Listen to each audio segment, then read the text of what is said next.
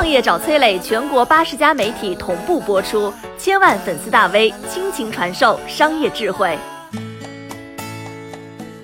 三十五岁的歧视，你中招了吗？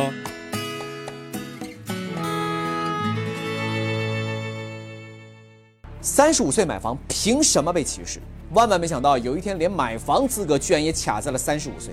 今天三十五岁的我会告诉你，三十五岁可能遇到的事情，还有人生低谷的时候究竟有什么会帮助到你。建议你点赞收藏，但最好不要用到。某地前段时间公布了一个购房的新政策，想要摇号中签率更高，你得是刚需购房者，而刚需购房者的认定条件是无房且没有房产转让记录，符合限购政策，两年连续缴纳社保，以及三十五岁以下。前半句没有任何问题，后半句对于年龄的限定，直接让网友炸。凭什么三十五岁以上就不是刚需了？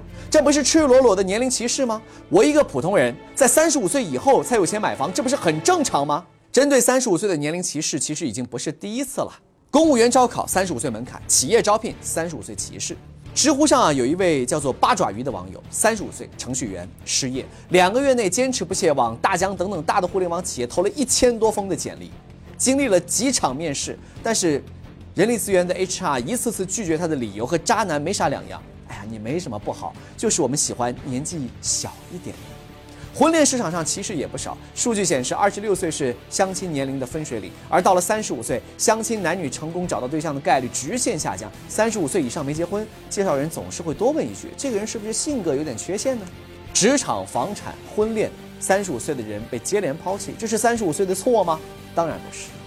美国达特茅斯学院和英国华威大学两位教授调查就发现，五十五个国家的人在四十六岁的时候，心态陷入最低谷。这好理解，四十六岁中年危机嘛。但是咱们中国人的心态最低谷的数据比别人提前了十年，为什么？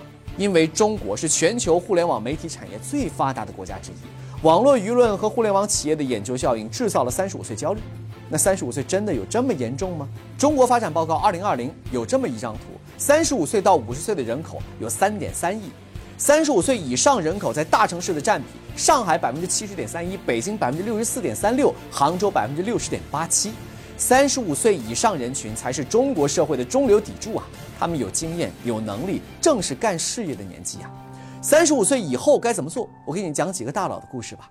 三十五岁那年，雷军作为金山的总裁，卓越网的创始人，决定把自己的心血卓越网卖了。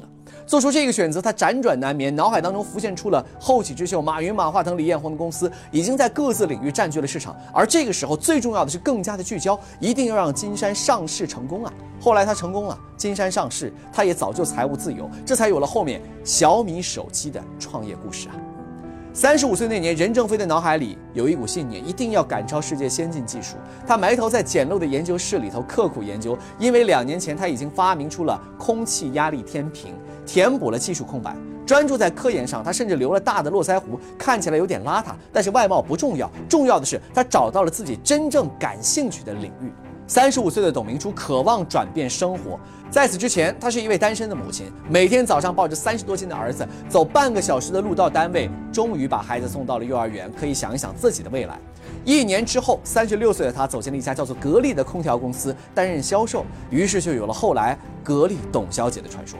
复盘大佬们的三十五岁人生，很多人还并没有成功，但是他们找到了自己擅长的赛道，聚焦自己的目标，勇敢做出了选择，坚定走下去。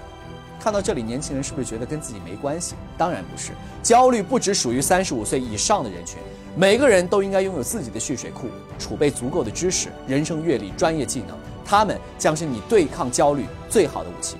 你好，我是宗南，是崔磊的合伙人。包括抖音、快手、百度、阿里、腾讯等等这些互联网公司，都曾经邀请过我们去分享创业方面的课程。我们把主讲的内容整理成了一套音频的课程，里面包含了如何创业、如何做副业、优质项目的剖析等等，相信对你会有所帮助。下拉手机屏幕，在节目简介里添加我的个人微信，这套课程今天免费送给你，快去领取吧。